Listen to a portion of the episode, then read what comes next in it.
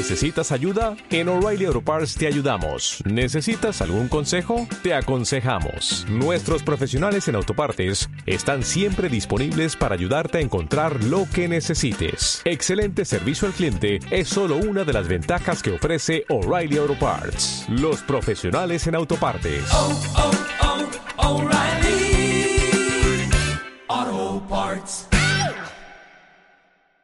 Son las 10:47 de la tarde en W Radio, eh, en la, de perdón, de la mañana en W Radio y tenemos justamente en la línea telefónica.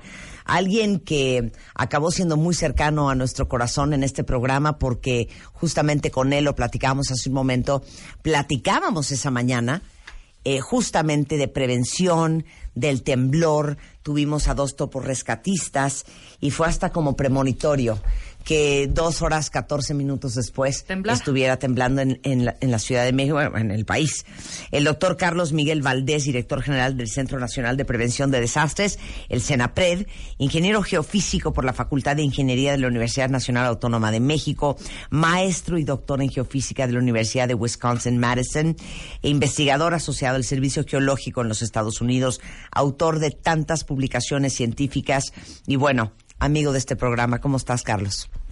¿Qué tal, Marta? Eh, me trae muchos recuerdos eh, lo que acabas de decir. Claro que sí. Sí, nos, nos tocó eh, vivir, platicar sobre los sismos y quién nos iba a decir que dos horas después este, nos iban a poner a prueba. Así es. Qué cosa más fuerte.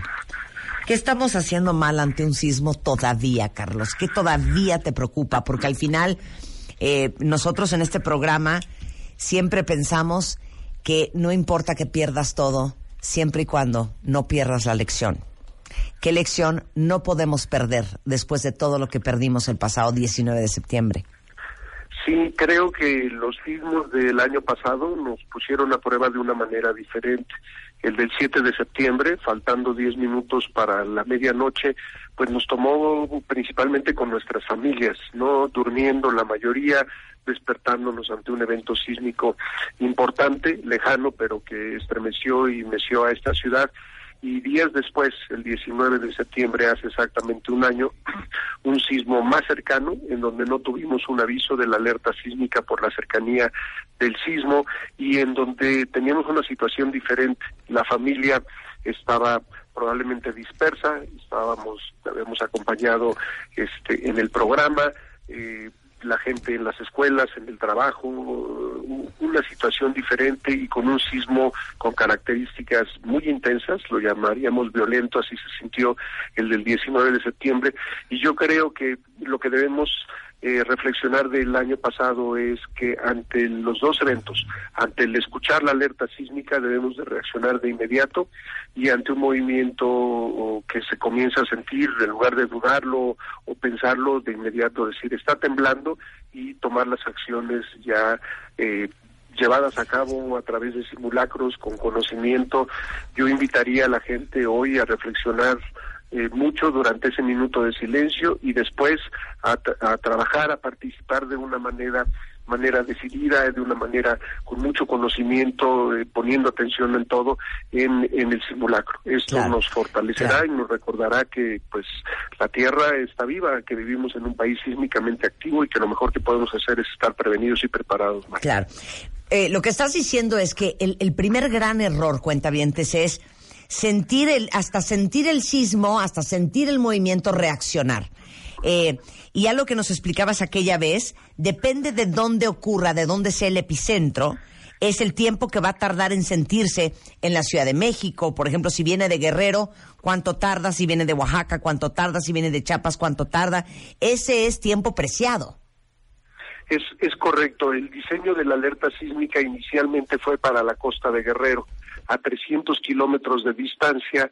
Sabemos que las ondas sísmicas, las importantes, las superficiales, viajan alrededor de 3 kilómetros por segundo, es una barbaridad de, velocidad y tardan 100 segundos en llegar a la Ciudad de México.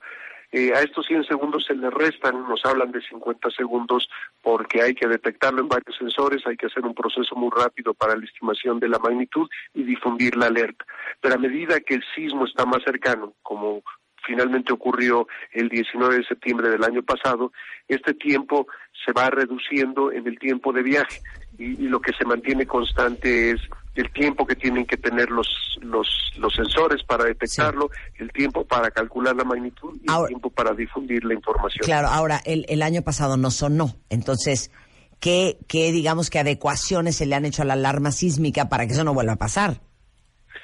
Sí, es, es complicado porque para estos sismos cercanos, los que están en la parte norte de Oaxaca, sur de Puebla, en donde quedó el, el sismo del año pasado, y por su profundidad es muy difícil anticiparlos. Eh, La, la alerta, el mejor funcionamiento es mientras más lejos esté, y en este caso eh, tendríamos que colocar sensores sísmicos a profundidades de 60 kilómetros, lo cual... ¿Cuánta lana necesitas, Carlos? ¿Cuánta lana necesitas? ¿A quién mando a, a pegar esos sensores? Así es.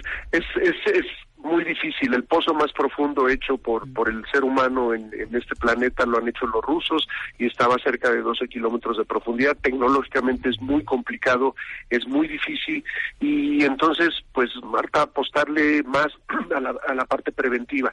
Si sabemos que vivimos ya en estructuras bien hechas, si las revisamos, si las modificamos, si las reforzamos y si tenemos estos planes eh, eh, familiares y planes con los colegas de trabajo de, de protección civil de saber qué hacer. Entonces, si suena la alerta muy bien y si no suena la alerta, de todas maneras sabemos que estamos en una edificación segura y, nos pondremos eh, en resguardo de inmediato. Entonces, a, lo que debemos de apostarle es a tener eh, instalaciones, eh, instituciones, edificaciones seguras y conocer qué hacer, ¿no? Hoy es la oportunidad de hacerlo socialmente, llevar a cabo este simulacro, pero también pues revisar en dónde vivimos, si la casa que tenemos nosotros, si el edificio en donde estamos presenta grietas, en donde presenta más, el, el ver si son grietas recientes o si son grietas viejas, las grietas viejas tienen polvo, se ven ya desgastadas, algunas ya están pintadas, y todo eso hacerlo de una manera pro- propositiva. Si en un lugar de nuestra casa observamos que hay mayor número de grietas, y pueden ser grietas inclusive del tamaño de, o del grosor de un cabello, pues eh, nos están indicando que esa es una parte más vulnerable de, nuestro, de nuestra estructura y asesorarnos con un ingeniero, con un arquitecto y preguntar qué deberíamos hacer. Creo que hay la concepción no adecuada de que reforzar una casa costaría lo mismo que hacer la casa. Y la respuesta es no, no necesariamente, no todas las técnicas son tan costosas y como lo hacemos con el médico, si no nos parece una opinión, preguntemos varias más y llevemos a cabo un reforzamiento si es necesario y llevemos a cabo simulacros, por supuesto el del día de hoy, pero también hagamos hagamos más. Regresando del corte, Carlos, ¿nos puedes explicar qué más estamos haciendo mal? Porque quiero hablar desde el salir corriendo del piso 20 a la planta baja, este, evacuar cuando está el, el, el, terremoto, este, los pesos estructurales y qué hemos aprendido de cuáles son las zonas seguras en un lugar. Porque en el caso específico de Enrique Repsamen, que ahorita vamos a comentarlo después del corte, justamente donde era el punto de reunión o la ruta de evacuación, eso se cayó. Muchos de los niños murieron en la famosa escalera de la cual hablamos justamente esa mañana antes de que temblara el, el septiembre pasado. Entonces, ¿me das el corte comercial y regresamos contigo? Claro que sí. Muchas gracias, Carlos. Hacemos una pausa y regresando, el doctor Carlos Miguel Valdés, director general del Centro Nacional de Prevención de Desastres, en W Radio. Marta de Baile por W Radio. 11.07 de la mañana en W Radio. Hoy, hoy, cuentavientes, creo que todos, todos están conscientes que cumplimos un año del terremoto de 7.1 grados del 19 de septiembre del 2017 a la 1.14. Justamente hoy va a haber un minuto de silencio en memoria a todas las víctimas de ese terremoto y increíblemente 33 años del sismo de 8 grados del 19 de septiembre del 85. Y como nosotros somos fans en este programa de siempre pensar que hay que aprender de las grandes lecciones de la vida, no queremos eh, que pase desapercibido. Y como vivimos en un país en donde las probabilidades de que volvamos a tener un temblor, un terremoto son altísimas, pues estar todos listos y por eso tenemos en el teléfono justamente a Carlos Miguel Valdés, eh, que es eh, doctor en geofísica, director general del Centro Nacional de Prevención de Desastres, la CENAPRED. Eh, las cosas que hicimos mal, que no deberíamos seguir haciendo. La segunda de la cual íbamos a hablar, Carlos, es salir corriendo del piso 20 a la planta baja. Creo que parte de lo que nos, nos traumatizó a todos es saber que muchos de esos niños del salón de segundo de primaria del colegio Enrique Repsamen murieron justamente en las escaleras. Es, es correcto. Una de las cosas que debemos de hacer al llevar a cabo simulacros es irnos dando cuenta de los tiempos y los lugares más seguros en donde debemos estar. Si decidimos salir corriendo es porque lo estamos tomando la decisión en ese momento, porque no hemos identificado un lugar seguro dentro de nuestro edificio, dentro de nuestra casa o dentro de la escuela. Entonces, la parte de los simulacros no solo es llevarlos a cabo, este, perdón por la expresión, como, como borreguitos, sino poner atención, ¿no? Los lugares por los que vamos saliendo, que las zonas en donde vamos pasando no haya este, cristales arriba, que no haya macetas que puedan caer al estar nosotros afuera de un edificio. Todo esto necesitamos revisarlo y reflexionarlo. Por ejemplo, te, me permito darte el ejemplo, yo yo vivo en un edificio de 20 pisos, yo vivo en el en el piso 16 y es imposible salirse de ahí en, en, un tiempo muy corto. Lo que hacemos es la parte estructural más importante del edificio, es la zona en donde están los elevadores y en donde están las escaleras. Entonces ya hay el acuerdo, todos salimos a, a la puerta de entrada del departamento y nos quedamos ahí hasta que pase el sismo y ya una vez que pase el sismo de inmediato desalojamos porque uno de los temores ahí es que haya un incendio y como estamos en una torre pues que se sea complicado. Pero entonces tenemos que irlo valorando. Otro ejemplo y permíteme decir ahí parte del, del comercial porque todo el mundo lo vio una tienda sobre Tasqueña Soriana se colapsa el techo pero una de las cosas importantes cuando revisamos y vemos las fotografías es que las columnas quedan en pie. Entonces las columnas son los elementos más sólidos más importantes y si la gente está en un centro comercial, en una tienda de autoservicio y empieza un temblor, lo que hay que hacer es buscarlas y colocarse pegados a ellas, porque se puede colapsar el techo lo que esté alrededor, pero esto nos va a permitir eh, tener mayor seguridad en ese lugar. El, el salir, de, por ejemplo, de, de, una tienda de autoservicio eh, con el movimiento es muy difícil caminar, el, el, el suelo se mueve y pareciera literalmente que estamos tomados porque nos vamos moviendo de uno a otro lado, no vamos poniendo atención, objetos que estén cayendo no lo vamos a ver y estaríamos en mayor riesgo. Entonces, no salir corriendo, poner atención y no salir corriendo lo que requiere es llevar a cabo simulacros para determinar claramente en qué lugar del edificio, en qué lugar de la casa me debo de colocar. Podríamos poner inclusive alguna seña, ¿no? Como se hace en, en los los este los letreros de protección civil, los puntos de reunión los podemos tener en la casa o los podemos tener en la oficina que nos indiquen este es un punto de reunión porque ya determinamos que estructuralmente seguro. Igualmente, no salir corriendo sin saber a dónde vas. Es correcto, porque nos vamos a empujar, nos vamos a atropellar. Eh, personas nos comentaron que qué hacían cuando venía una persona con capacidades diferentes caminando muy lento. Y le digo, pues respetarlo. Si la persona va adelante, no lo vamos a empujar, no lo vamos a mover. Eh, esto lo debimos de haber definido antes. Personas que tienen capacidades diferentes se quedan en algún lugar seguro, alguien los acompaña, o salen primero, salen por otro lugar, pero si no lo hicimos y nos enfrentamos a esa situación, este, no debemos de, de empujarlos, ni brincarlos, ni hacerlos menos. Es, es, es la parte de no tomar esas decisiones literalmente ante una emergencia. Hay que conocer y pensar en todas ellas cuando estamos llevando a cabo simulacros. Y, de nuevo, Marta, pues los, los, invitamos a reflexionar estos puntos al llevar a cabo el simulacro del día de hoy.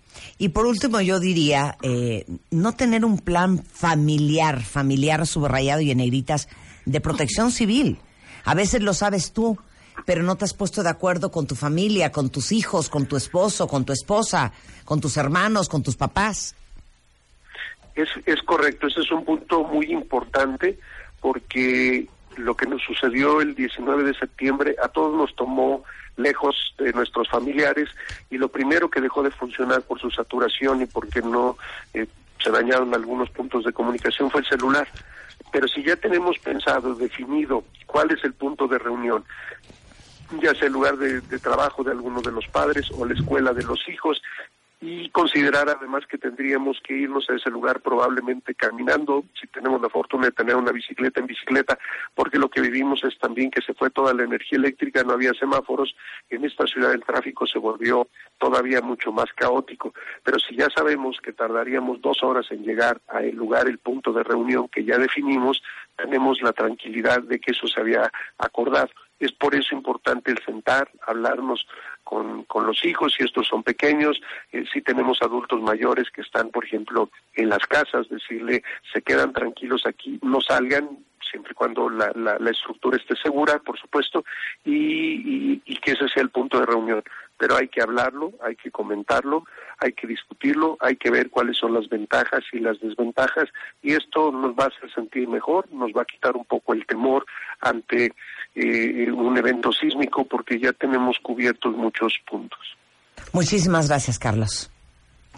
Con mucho gusto. Es es un placer saludarte. Muchas gracias. El doctor Carlos Miguel Valdés, director general del de CENAPRED, que es el Centro Nacional de Prevención de Desastres. Hoy, 19 de septiembre, a un año de el segundo temblor, el mismo día en México. Y acuérdense que justamente hoy, a la una de la tarde con 14 minutos, va a haber un minuto de silencio eh, y después, eh, justamente a la una de la tarde eh, con 16 minutos, se va a hacer un mega simulacro en conmemoración de todas las víctimas. Eh, 11.15 de la mañana en W Radio. 96.9